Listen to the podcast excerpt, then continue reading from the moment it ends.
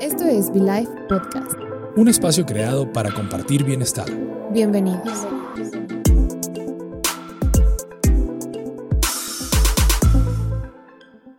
¿Qué tal? ¿Cómo están? Bienvenidos a un nuevo episodio de Be Life Podcast. Bueno, gracias por estar acá, gracias por conectarse y sobre todo por compartir, comentar y ser parte de esta comunidad que está buscando el bienestar. Esta segunda temporada va con todo, ya tenemos varios episodios montados, así que espero que ya los hayas visto todos y que nos estés dejando comentarios, pero también, como siempre les decimos, pueden poner preguntas. El episodio de hoy está bien interesante, como todos los episodios, siempre lo digo al arrancar, porque es información valiosa. Vamos a estar hablando sobre los antioxidantes y estas son algunas cosas que no sabes sobre los antioxidantes. ¿Sabías que respirar te oxida? ¿Sabías que el chocolate contiene flavonoides que son antioxidantes? ¿Sabías que el resveratrol se empezó a estudiar en Francia a partir de alguna paradoja? ¿Sabías que una dieta rica en suplementos antioxidantes puede prevenir enfermedades como el cáncer y el Alzheimer? Así es, comenzamos el episodio del día de hoy hablando, bueno, de antioxidantes. Hoy estamos solamente tú y yo, Steph.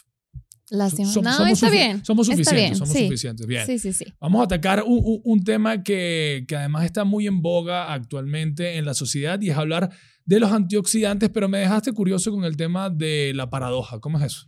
Bueno, la paradoja, bueno, vamos a empezar a hablar un poquito sobre el estrés oxidativo, ¿qué te parece? Y ya más adelante, cuando entremos en el tema del resveratrol, Va. hablamos sobre esta paradoja. Ok.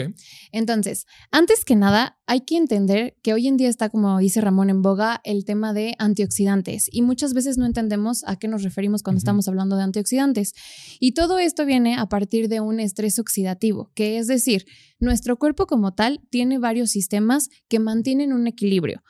Un estrés oxidativo está clasificado o está definido como un desbalance entre los agentes que oxidan a nuestro cuerpo contra los antioxidantes, que nuestro cuerpo como tal tiene antioxidantes naturales eh, in situ, que están como dentro de las células. Ahora, cuando nos referimos a este estrés oxidativo, es decir, nuestro cuerpo ocupa diferentes eh, reacciones químicas que al momento en el que se están procesando estas reacciones, se liberan ciertas moléculas que son estos reactantes eh, oxidativos que van a dañar a las siguientes reacciones. Y estos reactantes oxidativos son malos en nuestro organismo porque empiezan a generar reacciones en cadena.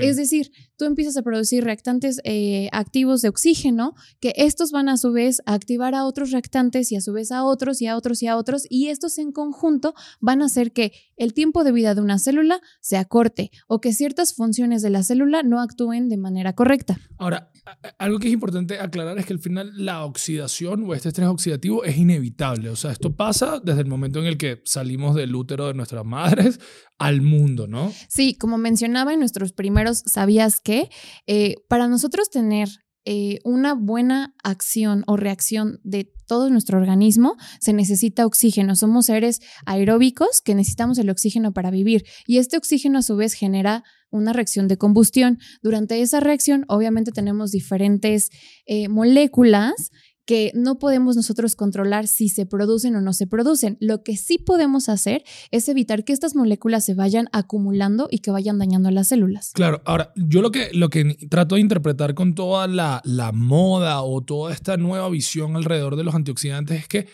claramente hoy tenemos como mucha más conciencia de que, bueno, tenemos que tratar de evitar esa oxidación lo más que se pueda.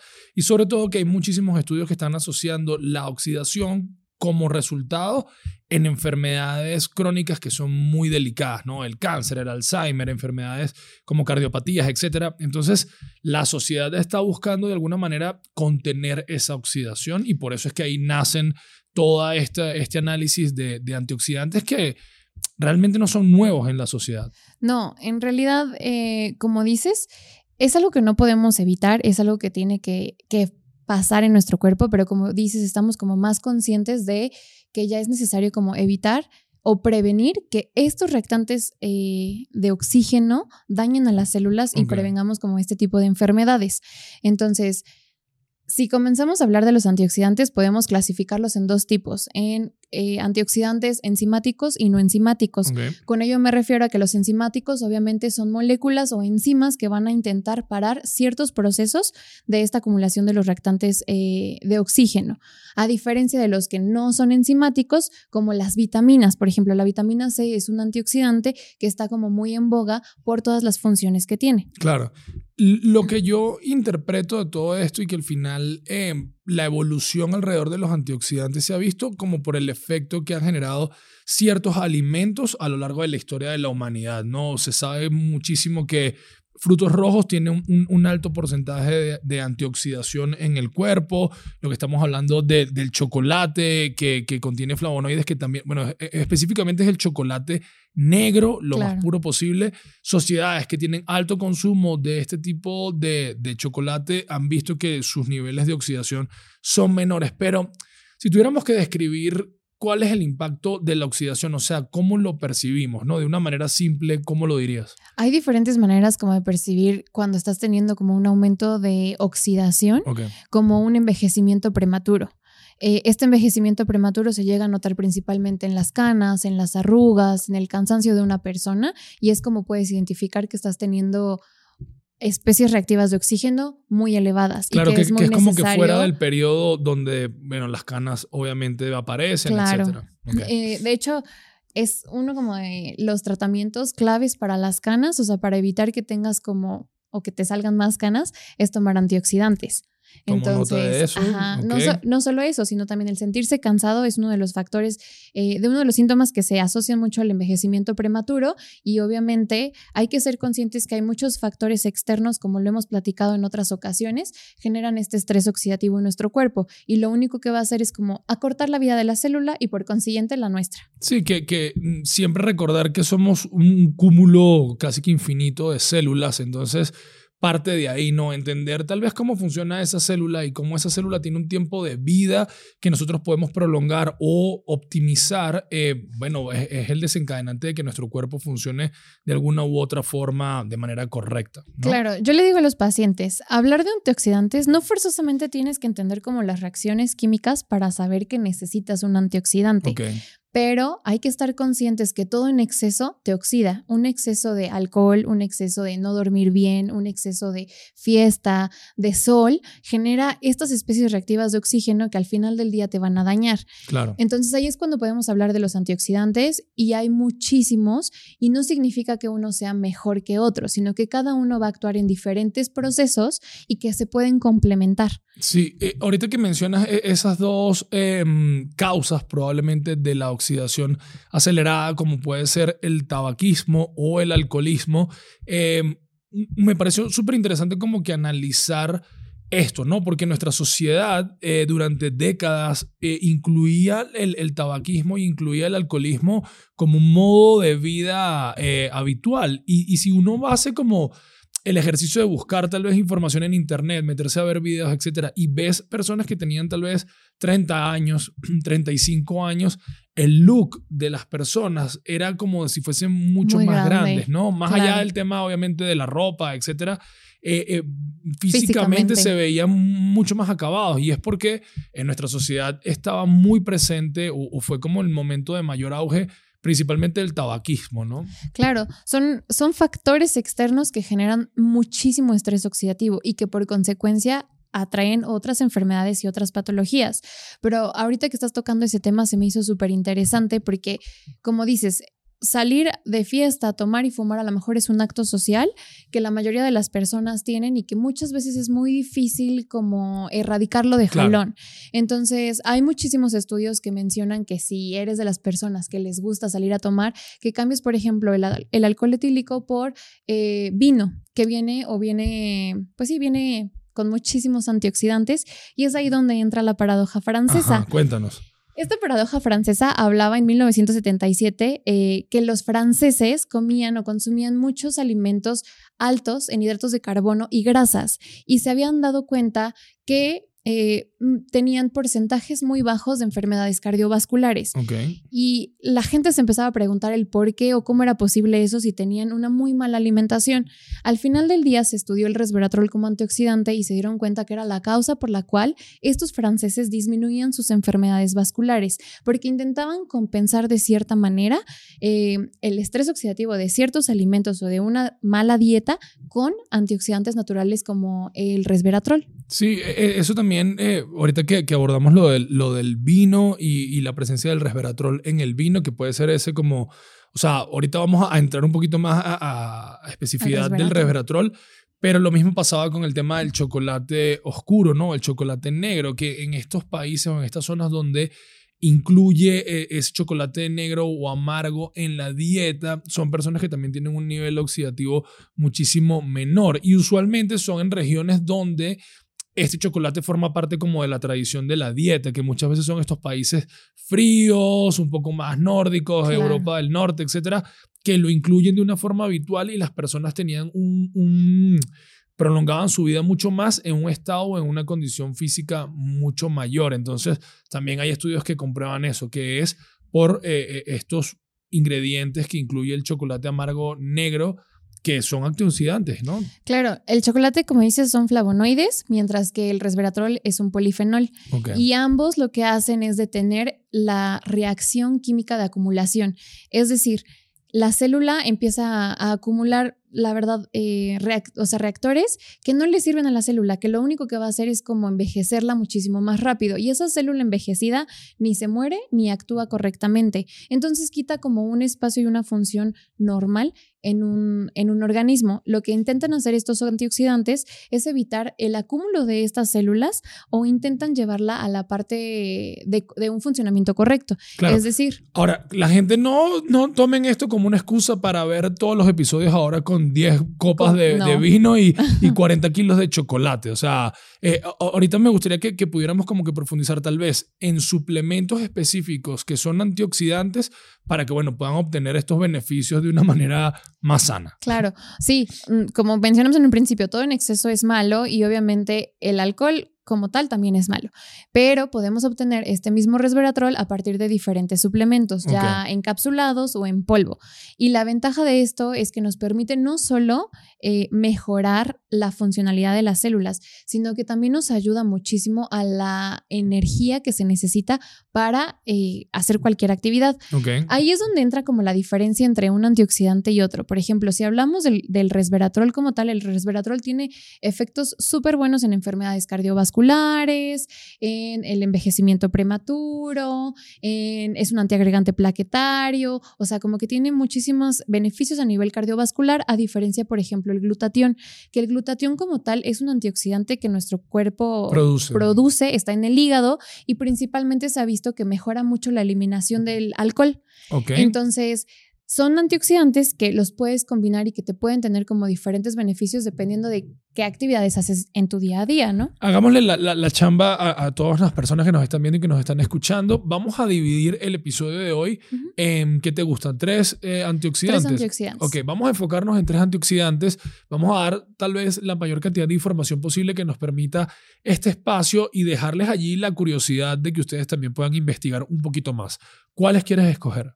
Empezamos ya a hablar un poquito del resveratrol. Ok. Podemos hablar del NAD y no sé si quieras hablar como de la vitamina C. Va. Ok, empecemos con, con el, El resveratrol. El resveratrol. El resveratrol, como ya hemos hablado, lo podemos obtener a partir de ciertos alimentos como las uvas principalmente y algunas semillas. Eh, es súper bueno para, la enfer- para enfermedades cardiovasculares y detiene el acúmulo de radicales libres de oxígeno. Esta es como su principal función y nos ayuda muchísimo como el envejecimiento prematuro. Por otro lado tenemos el NAD, que dentro del NAD hay muchísima variedad porque el NAD es una molécula que se necesita naturalmente para la formación de energía. Entonces nosotros cuando estamos en el proceso de oxigenación y la formación de energía en las mitocondrias, que es nuestro organelo que se encarga de producción de energía, se van gastando estos hidrógenos Claro. eh, o estas moléculas conocidas como el NAD, que es eh, dinucleótido, nicotinamida, dinucleótida asa. Ok, ahí lo pone producción por escrito por si a alguno le interesa leerlo. Entonces, esta, esta molécula lo único que hace es brindar ese oxígeno o ese electrón para que la función o la formación de energía sea muchísimo más fácil. Ok. Entonces, este antioxidante es excelente para todas las personas, por ejemplo, que generan o tienen un jet lag. Ok. O sea, que se van de vacaciones y se sienten cansados, les puedes dar, o sea, la suplementación del NAD y les va a empezar a ayudar a que su organismo no se tenga que esforzar de más para la formación de energía y no se sientan cansados durante el día. Es una de las principales como indicaciones para este. O sea, eso, eso es lo que iba a decir. Eh, Podemos considerar el NAD como un, un precursor de energía, ¿ok? Para nuestra cotidianidad, nuestro estilo de vida, independientemente de sea lo que sea que estemos haciendo. O sea, si tal vez te sientes un poco cansado, estás teniendo un mal hábito del sueño, vives una vida Muy eh, acelerada. Muy acelerada, exactamente. Y, y al final del día, obviamente, estás agotado. El NAD te va a poder llevar a, a un estado un poco más óptimo de energía. Sí, de hecho también se recomienda mucho en los pacientes que hacen mucho ejercicio. Aquellos atletas que obviamente necesitan mayor ingesta de azúcar o de glucosa para formación de energía porque la gastan o pues sí, la gastan porque tienen un mayor eh, gasto calórico que ingesta calórica, se les recomienda muchísimo el NAD para la producción de energía sea más fácil y con menos, eh, pues sí, eh, suplementos o con menos ingesta calórica. Claro. Algo que me llamó la atención cuando estuve leyendo sobre el NAD eh, es que es recomendado a las personas que también tienen como estilo de vida o estilo de alimentación hacer el fasting o el ayuno intermitente, ¿no? Que al final, si no sabes qué es el ayuno intermitente, es, este estilo de vida o de alimentación donde tú suprimes la ingesta calórica y, de- y tienes como un periodo de tiempo o ventanas de tiempo en las que tú puedes comer y otras en las que no. Entonces, Obviamente son personas que probablemente sustituyen el desayuno, o sea, no comen eh, el desayuno. De hecho, yo hago ayuno intermitente y, y una de las virtudes que, que encontré sobre el NAT es esa, que lo recomiendan a las personas que hacen ayuno porque, bueno, estás teniendo ese déficit calórico y a través del NAT vas a poder obtener esos niveles de energía. Entonces, para los que hacen ayuno, está interesante este también. Sí, la verdad es que la mayoría, de, como digo, la mayoría de los suplementos y en este caso los antioxidantes los puedes mezclar y obtener mejores resultados. Porque todos tenemos diferentes estilos de vida y cada uno se puede ir a adaptar a las necesidades que tenemos. Otro de ellos que también comentamos en un principio fue el glutatión, por ejemplo, que ese normalmente nuestro organismo lo tiene y lo único que estamos haciendo al, al momento de suplementarlo es ayudarlo a desintoxicarnos. Muchas veces escuchamos que necesitamos suplementos para desintoxicar cierta parte de nuestro organismo.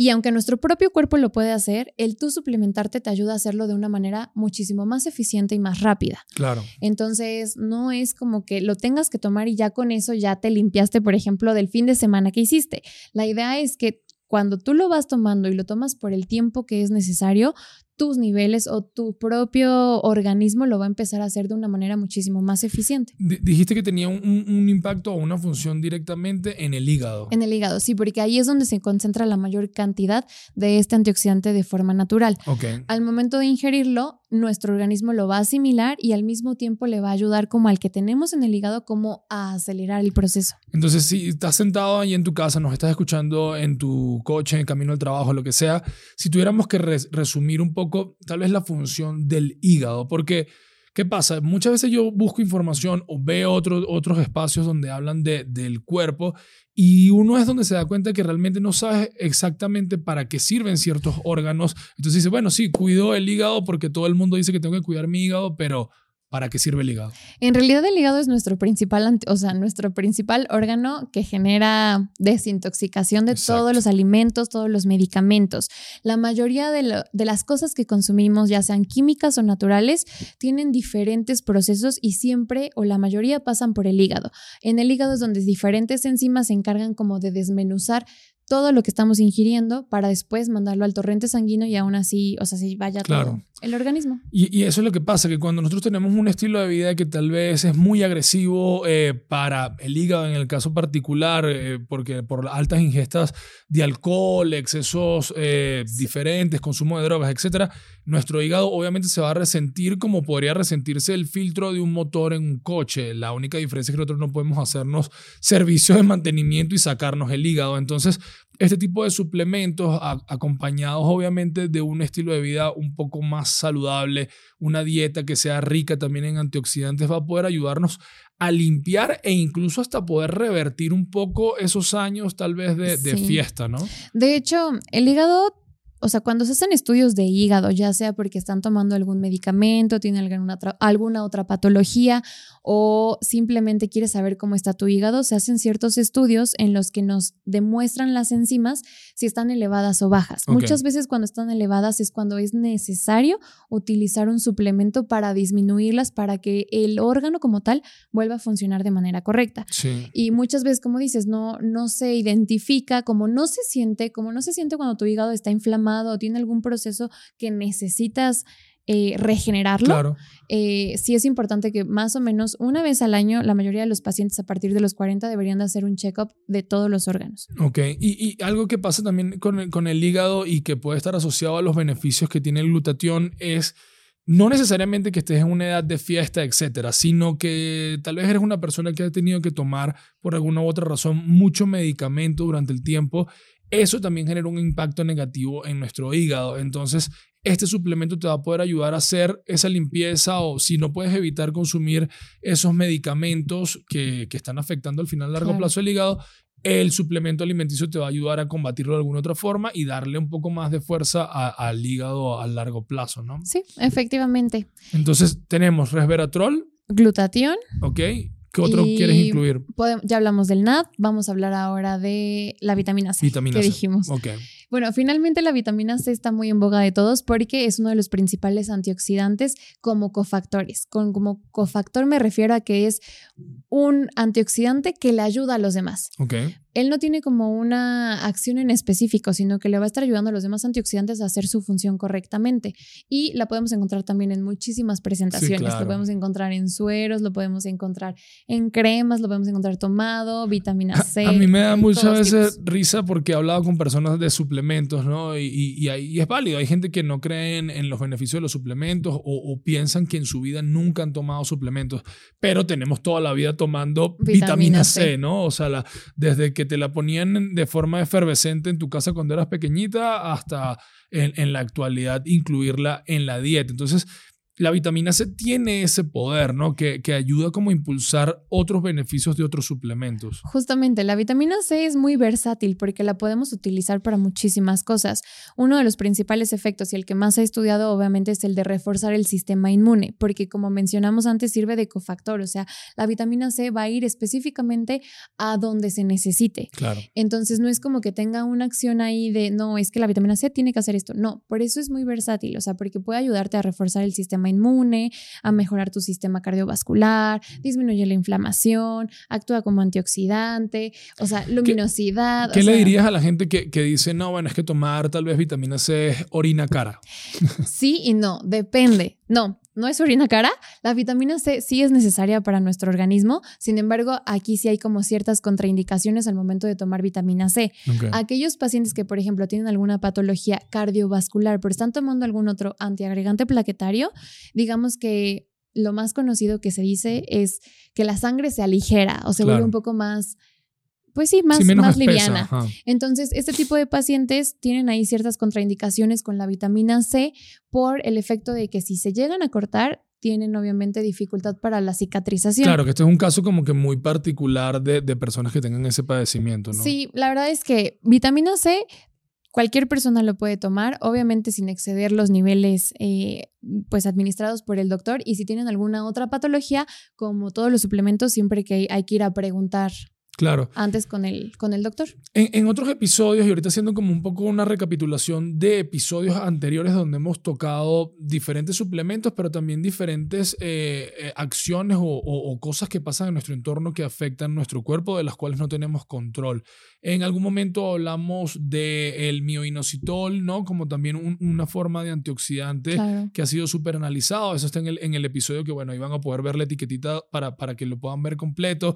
Hemos hablado también de la influencia del magnesio, ¿no? ¿Por qué? ¿Por qué? Porque al final eh, el dormir, por ejemplo, consumir magnesio a la hora de dormir va a poder permitirte que en esa fase de sueño tú también eh, generes una limpieza de tu cuerpo. Entonces, todo de alguna u otra forma está asociado y lo, y lo hablábamos recientemente. Es un, es un, sistema que tiene que estar en equilibrio y que nosotros estamos combatiendo un montón de cosas eh, externas que afectan nuestro cuerpo. ¿Cuáles pueden ser esas cosas que, que, generan la mayor oxidación? Dijimos al alcohol, el tabaquismo, pero Por ejemplo, la contaminación ambiental ahorita es un, un elemento que que a todos nos está envejeciendo de una forma mucho más rápida. Yo lo que más veo en consulta, el ejercicio en exceso. Ok. Más de una hora y media diaria por más de cinco días sí llega a generar ciertos efectos secundarios a largo plazo, como un envejecimiento muy prematuro.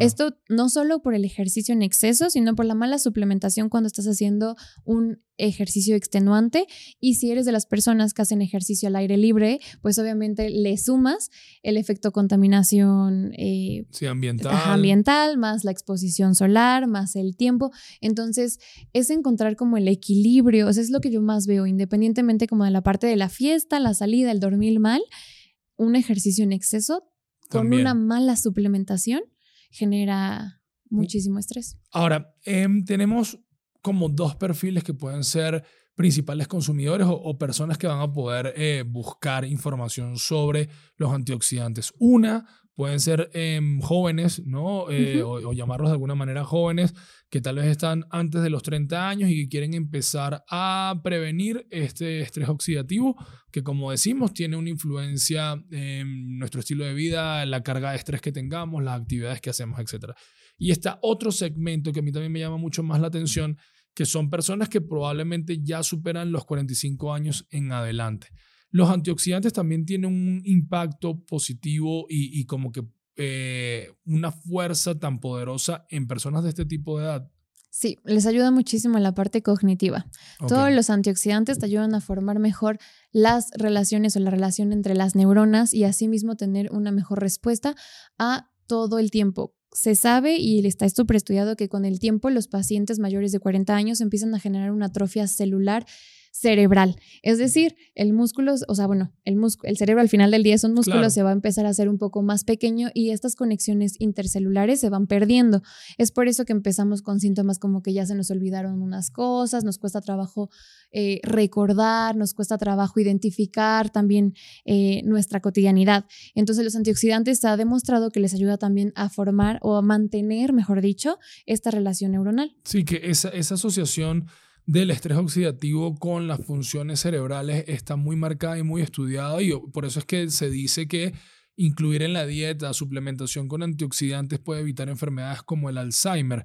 Pero esto que estás hablando del de, el encogimiento cerebral, que al final es una constante en personas mayores, no, no es algo que pasa de la noche a la mañana, ¿no? Entonces, este, este tipo de acciones eh, pueden prevenirlo y que al final, bueno, nos estás escuchando, nos estás viendo y dices, bueno, yo tengo 30 años, falta mucho para esto. No, el momento es ya. sí, es justo ahorita empezar a prevenir y ayudarnos con todo lo que podemos. De hecho, hablando de esto, había un artículo en el que hablaba que solo utilizamos el 10% eh, de nuestra masa cerebral total por la cantidad de energía que utiliza el cerebro al estar haciendo estas conexiones. Entonces, tanto el NAD como el resveratrol ayudaban a utilizar esa energía muchísimo más rápido y poder tener una mayor, un mayor uso de la, de la sustancia cerebral. Obviamente no es algo que podamos no notar y medir luego, luego.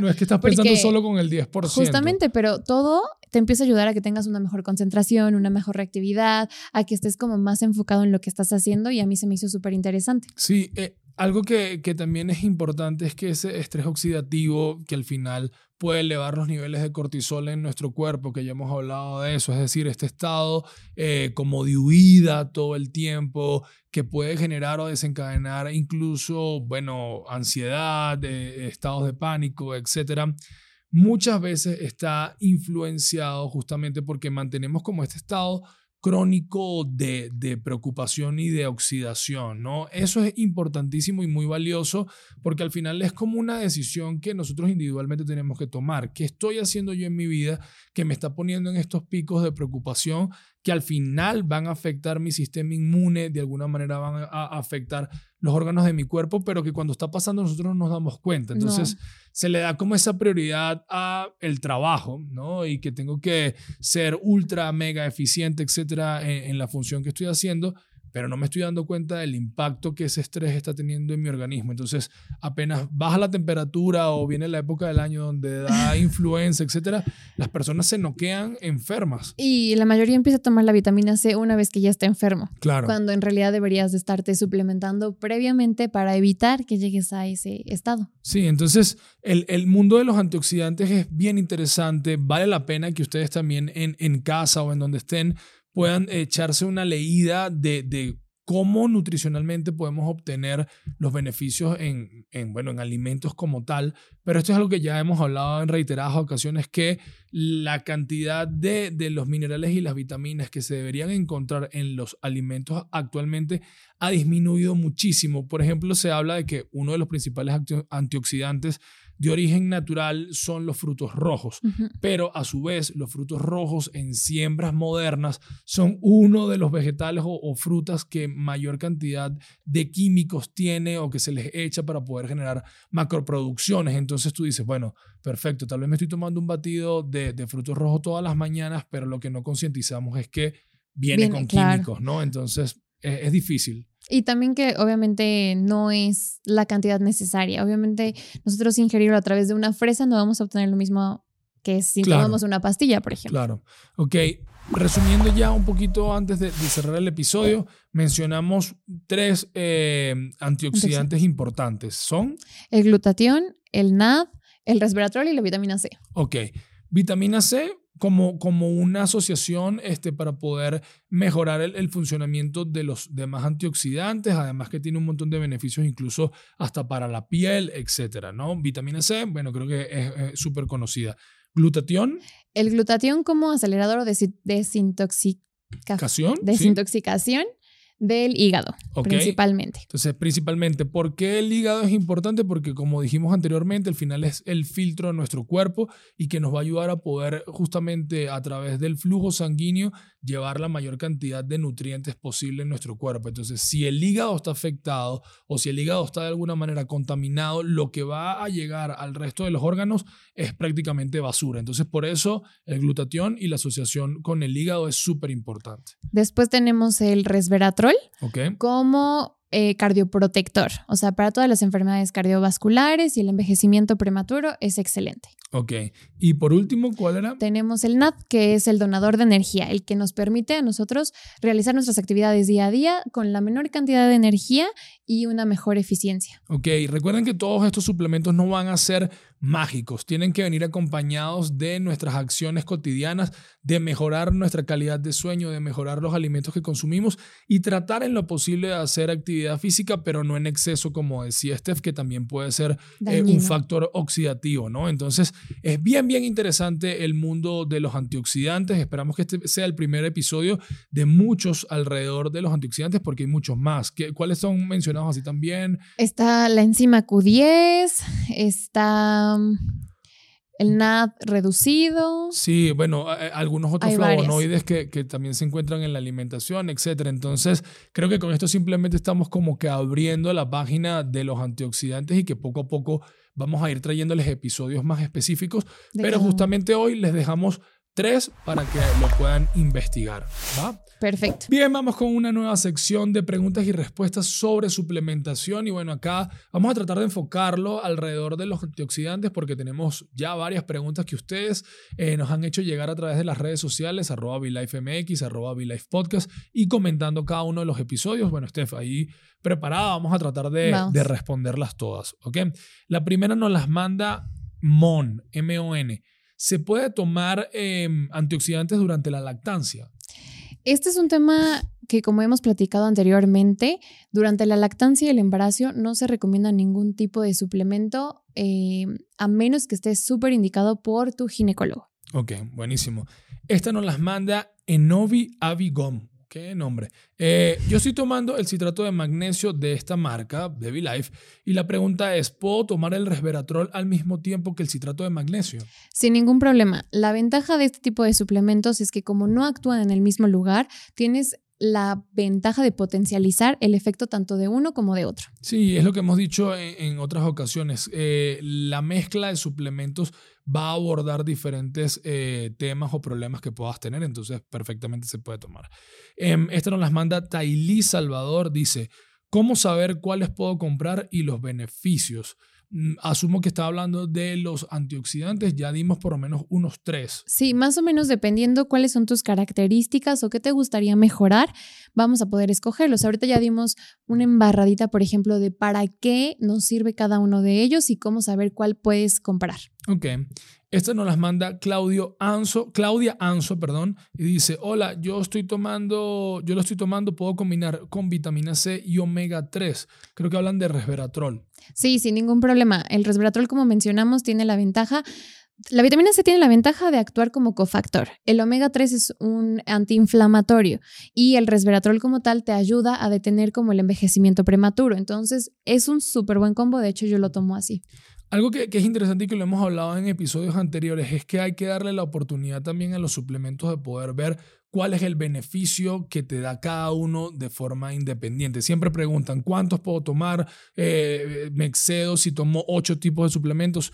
Lo importante es Em, ir midiendo el beneficio que te va dando en un periodo, yo creo que como de cuatro semanas podrían ser. Eh, mínimo son tres meses. Yo siempre les digo a los pacientes, lo ideal es empezar con tres. Yo en lo personal, no hay una receta o algo que te diga cuántos máximos o cuántos no puedes tomar, pero por facilidad yo empiezo con tres, tres meses y poco a poco vamos a ir cambiando o podemos esperar, o sea, tenemos como también un periodo de descanso para que tú veas la diferencia de estarlos tomando y no tomarlos. Ok. Y por último, vamos a cerrar con esta pregunta que ustedes nos enviaron. Dice, Cachanilla. Em, ¿Lo puedo tomar si tengo presión alta y resistencia a la, insulina? Tomo metformina. Sí, sin ningún problema. En ese caso te podría recomendar el mioinositol para la resistencia a la insulina y lo puedes complementar súper bien con cualquier antioxidante. Muy bien, hasta acá las preguntas y respuestas de V-Life Podcast. Entonces, nada, llegamos hasta acá con este episodio alrededor de los antioxidantes. Muchísimas gracias por conectarse, por escuchar y por compartir. Los invitamos como siempre a que nos sigan en nuestras redes sociales, arroba VLifeMX, arroba VLife Podcast, pero sobre todo que pongan comentarios en los videos. Algunos han puesto que les gusta, que gracias por la información, excelente, pero también queremos que nos digan ustedes qué quieren escuchar y qué quieren ver, qué temas quieren abordar, porque bueno, al final este camino hacia el bienestar lo vamos a ir construyendo poco a poco juntos. Soy Ramón Velázquez, Steph Castellanos y esto será hasta, la, próxima.